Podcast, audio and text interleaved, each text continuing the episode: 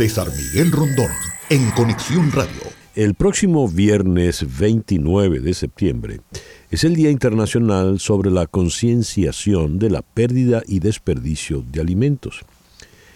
¿Cuántas toneladas de alimentos se tiran, por ejemplo, en los Estados Unidos? Mientras el mundo desperdicia 2.500 millones de toneladas de alimentos cada año, Estados Unidos desecha más alimentos que cualquier otro país del mundo, casi 60 millones de toneladas, 120 mil millones de libras cada año. Eso representa casi el 40% de todo el suministro de alimentos de Estados Unidos, y eso equivale a 325 libras de desperdicio por persona. La cifra es delicada, es dura, porque si uno dice el 40% de todo el suministro de alimentos se desperdicia, Estamos hablando de uno de los países más alimentados, si no el más, en el mundo que está desperdiciando casi la mitad de su provisión alimentaria, su suministro alimentario. Ese va a ser nuestro tema para el día de hoy. En la ciudad de Washington nos va a acompañar Alex Nichols Vinuesa. Él es el director del programa de pérdida y desperdicio de alimentos en WWF, aquí en los Estados Unidos. WWF es World Wildlife Fund. Alex, muy buenos días. Muchísimas gracias por eh, acompañarnos en el programa de hoy. Buenos días. Muchas gracias por tenerme. Y en la ciudad de Boston, para dar la perspectiva económica de lo que esto representa, no solo efectos de Estados Unidos, sino efectos del resto del mundo y América Latina puntualmente, hemos invitado al profesor en la Universidad de Brown, eh, Dani Bajar. Dani, muy buenos días, gracias por sumarte al, programa de hoy. Gusto saludarte, César Miguel, a ti y a la audiencia, como siempre. ¿Qué entendemos por desperdicio de alimentos? Le pregunto a Alex Nichols Vinuesa. Nosotros, ¿por qué estamos desperdiciando? Fue la pregunta para aclarar. No, para el concepto. ¿Qué es desperdicio de alimentos? ¿Qué se entiende por desperdicio de alimentos? Esto es comida que producimos, pero que no consumimos. Cuando hablamos de pérdida versus desperdicio, pérdida es la comida que nosotros hemos producido a nivel de finca o digamos cuando fabricamos comida, pero que, luego nadie consume. O, o, que va a los vertederos. Pero cuando hablamos de desperdicio, esa es comida que ya ha llegado a los supermercados, a los restaurantes, a nuestras casas, pero que luego no comemos. So, estamos hablando de una pérdida de nutrientes y algo para destacar ahí es que cuando nosotros desperdiciamos la comida, también desperdiciamos todo lo que utilizamos para producirla. so, el agua, fertilizante, mano de obra, energía. Y por eso es, es tan importante resolver este problema, esta ineficiencia a través de la cadena de suministro de alimentos, porque nuestra ONG está dedicada a tratar de resolver los, los problemas más preocupantes para la, la, naturaleza. Y, y, si nosotros miramos dónde estamos perdiendo eh, hábitat para los animales, para la vida silvestre, estamos hablando del de, sistema de alimentos y, y agricultura más que nada. Entonces, esto es una oportunidad para, para reducir ese problema. Alex, ¿por qué se desperdician los alimentos? Es una, es una muy buena pregunta y de verdad, a mí me encantaría tener una respuesta fácil, pero es una combinación de, combinación de razones.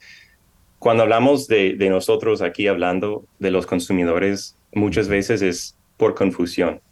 So, hablamos de las, uh, las etiquetas de fecha o las fechas de vencimiento. Eso causa un 10% del desperdicio en este país, más o menos. Y si nosotros vamos a un supermercado, un supermercado típico, hay más de 50 y no queremos tomar ningún riesgo con nuestra familia, nuestros niños, nuestros papás. Así que cuando tenemos duda, botamos la comida cuando llega esa fecha. Pero en realidad, esas fechas, por la mayor parte, hay excepciones, como la leche de, bebé, pero la mayor parte de, de esas fechas no tienen que ver con la seguridad de la comida. So, eso es un ejemplo, digamos, por los consumidores. Pero hemos, nos hemos acostumbrado como país, como economía, a sobreproducir y aceptar esta ineficiencia. So, hoy en día, como usted ya comentó, estamos realmente desperdiciando 40% de lo que nosotros importamos o producimos como comida y a la vez tenemos un 10% de la gente que está sufriendo del hambre. Pero lo hemos aceptado. So, es, es algo que tenemos que corregir en el mercado para hacer una economía más circular que trate de capturar más de, de esta pérdida de recursos naturales, de nutrientes que hoy en día hemos decidido que está bien votar.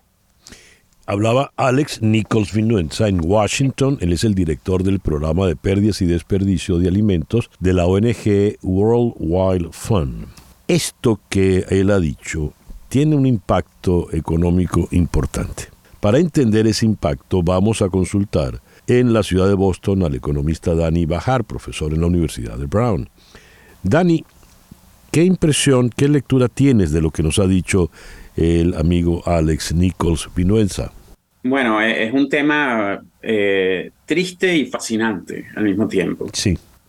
Y obviamente tiene muchas implicaciones, más, no solo económicas, sino más allá de, quizás de la vida misma, ¿no? Porque vivimos en un mundo donde quizás poco menos de 10% de la población mundial vive bajo la línea de pobreza, eh, según el Banco Mundial. Entonces, eh, gran parte de lo que define pobreza, una definición de pobreza aceptada, es la, las limitaciones al consumo. Lo, que define quizás una persona pobre es que no puede consumir todo lo que necesitan consumir. Comida siendo obviamente un, tema muy importante. Y como decía Alex, eh, esto es una gran distorsión, distorsión del mercado y de los recursos. ¿no? Yo, eh, esto es un tema interesante para discutir desde el punto de vista de los principios microeconómicos. No, no, no quiero aburrir a nadie. O sea, mi primera impresión de esto es que es un, es un área donde no existen los mercados que regulen esa, eh, eh, esa distorsión, porque no existe, no, no, hay ningún mecanismo de mercado existente donde, por ejemplo, la, la, comida que no consumimos en casa de cualquiera de nosotros la podamos, por ejemplo, vender. Igual. Pero si tú tienes otro tipo de producto, una computadora, un teléfono, un producto transable no perecedero, cuando tú lo dejas de utilizar, lo puedes vender como un producto de segunda mano. Con la comida no existe esos, eh, ese mercado. Y creo que el gran reto es cómo pensar en crear un mercado que pueda eh, de manera orgánica y natural solucionar el problema. Quizás una pregunta más que para un economista, para un emprendedor, ¿no? Eh, pero lo que me viene a la mente, por ejemplo, son estas empresas que han tenido mucho éxito en los últimos años, que por ejemplo generaron un mercado de frutas y vegetales que físicamente son muy feos para que se vendan en un supermercado. Hay una compañía creo que se llama Misfits Markets que, que agarran, perdona, Dani, perdona, ¿qué quiere decir muy feos? Feo físicamente, es un, tomate que no es exactamente redondo, un pepino que, quizás tiene una malformación, eh, vegetales que, que, por alguna razón eh, salieron deformados y, los supermercados no están interesados en comprarlos porque, porque al final quizás muchos consumidores también le ponen un, valor importante a la, a la quizás a la, a la, parte estética del vegetal, aunque, aunque el vegetal sea el mismo vegetal y sea igual de, de, tengan los mismos niveles de nutrición, etcétera. Y entonces hay empresas, eh, startups que ya han, crecido mucho, que, que, compran esos vegetales y esas frutas de los, de los agricultores que no van a llegar a los supermercados, que de otra manera se votarían y las venden a un precio eh, atractivo a los mercados. Eso es una solución interesante eh, y muy inteligente, pero claro, es muy diferente comprárselo directo a los agricultores que comprárselo no sé, comprárselo a las personas de, sus casas, ¿no? Eh, eh, pero, pero lo que quiero decir con esto es que ni siquiera, no se trata ni siquiera de una falla de mercado, se trata de un mercado que no existe. Y creo que el reto es cómo se genera ese mercado y es un reto muy grande. A mí me, me, me, me resulta absurdo que tú produzcas, tengas una producción de alimentos 100% y el 40% de esa producción tú la desperdicias la eliminas, la, la botas. En términos económicos, Dani, ¿eso qué representa?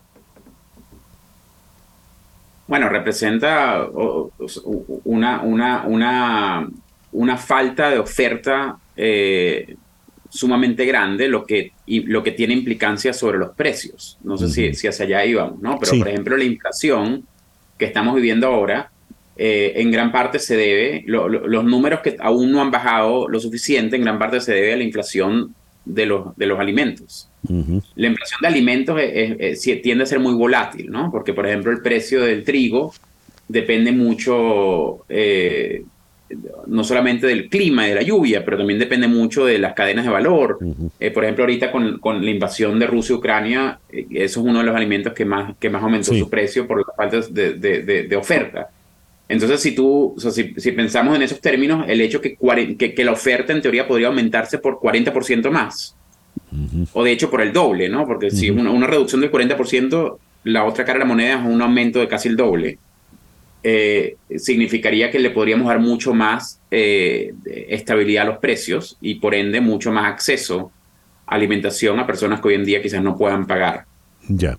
Ahora, en el caso de Estados Unidos, le pregunto a Alex, ¿cómo se puede resolver una, una, situación tan, eh, tan discordante, tan, tan absurda? No encuentro honestamente, Alex, el calificativo para desperdiciar el 40% de los alimentos que produce cuando el mundo se está muriendo de hambre, buena parte del mundo. Por favor. No, totalmente de acuerdo con ustedes dos. Hay que corregir este, esta externalidad, como en términos económicos, y, hay varias, eh, digamos, soluciones que, quiero destacar. Primero, en términos de económicos, eh, quiero decir que casi la, familia en promedio aquí en los Estados Unidos gasta dos mil dólares al año en comida que luego no comen.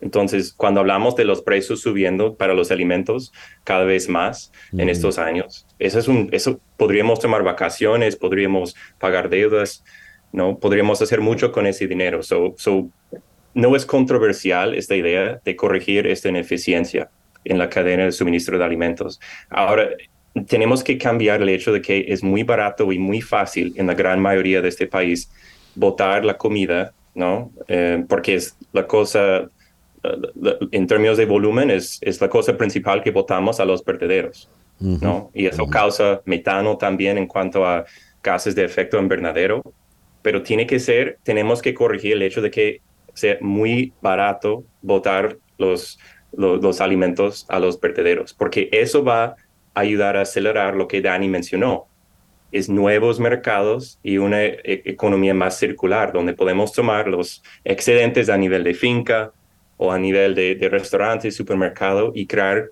nuevos productos. Podemos hacer, podemos compostar y usar eso en vez de fertilizantes que son sintéticas. Podemos, por ejemplo, hay una compañía que se llama Do Good Foods, um, que estaba en, en, una conversación que tuvimos la semana pasada en, en, la Semana de Cambio Climático en Nueva York. Y Do Good Foods está tomando los, todos los, los panes, los productos de la panadería de un supermercado que no se vende y otros tipos de comida también y los están usando para alimentar a, gallinas que luego venden otra vez al supermercado. Eso es un ejemplo de antes, botaríamos esa comida a un vertedero. ¿no? Y, hay muchos otros ejemplos que están eh, empezando a, iniciar y eso es lo bueno. Quiero inspirar a la gente también porque eh, la mentalidad está cambiando de que esto nunca debería ser basura. Eso es un recurso, esos son nutrientes, lo podemos reutilizar para nuevas cosas. Entonces yo creo que hay un, hay un papel para el gobierno federal que es ayudar a las ciudades, los estados de tratar de cambiar ese incentivo negativo hoy en día de poner políticas que lo hacen más costoso tirar a vertederos, pero que también dan ah, ayuda a los negocios o, a estos nuevos modelos de negocio que van a recapturar esta pérdida de, nutrientes. O eso es, es, una cosa. Puedo seguir con más ejemplos, pero por ahora voy, voy, a hacer una pausa. no, es, que, es que, ya lamentablemente el tiempo se nos, se nos terminó, Alex pero me imagino que debes tener muchos ejemplos. Eh, para cerrar ya, eh, eh, solo te hago una pregunta breve, Dani. Según el Banco Mundial, la inflación de los precios de los alimentos sigue muy elevada, con especial incidencia en Venezuela, Líbano, Argentina, Turquía y Zimbabue. Imagínate tú, Argentina, que era el granero de la humanidad en algún momento. Venezuela, ¿por qué figura? Bueno, Venezuela siempre es muy difícil de explicar. Eh, pero, pero yo creo que una característica importante de, todos esos países que mencionas son países que tienen muchas distorsiones eh, en sus cadenas de valor, muchas distorsiones en las economías internas, em, y, al final de cuentas eso genera eh, una, una, incapacidad de poder ofertar todos todos los bienes que necesitan ser consumidos. También tiene mucho que ver en particular quizás si o sea, Rusia es es un, es un eh, con Venezuela en particular, es un, es un socio eh, de comercio importante y quizás si mucha de la comida viene de, o sea, está siendo afectada por el tema de la, de la invasión de Rusia a Ucrania. Eso se verá reflejado también en los precios, obviamente, que ven los consumidores en Venezuela con respecto a comida. Eh, es difícil eh, explicar exactamente un punto, pero creo que hay muchos factores y, y, creo que lo común es un poco lo mismo, ¿no? Economías que están distorsionadas, economías que eh, tienen muchas restricciones al sector privado, que dependen mucho de importaciones y donde las importaciones tienen fluctuaciones importantes con el precio. Dani, muchísimas gracias por habernos acompañado en la mañana de hoy. Dani Bajar, eh, profesor en Brown desde Boston. Y muchísimas gracias en Washington a Alex Nichols Vinuesa, quien es el director del programa de pérdida y desperdicio de la ONG World Wild Fund. Gracias, Alex. Gracias, Dani. Muchísimas gracias. César Miguel Rondón, en Conexión Radio, en Éxitos 107.1 FM.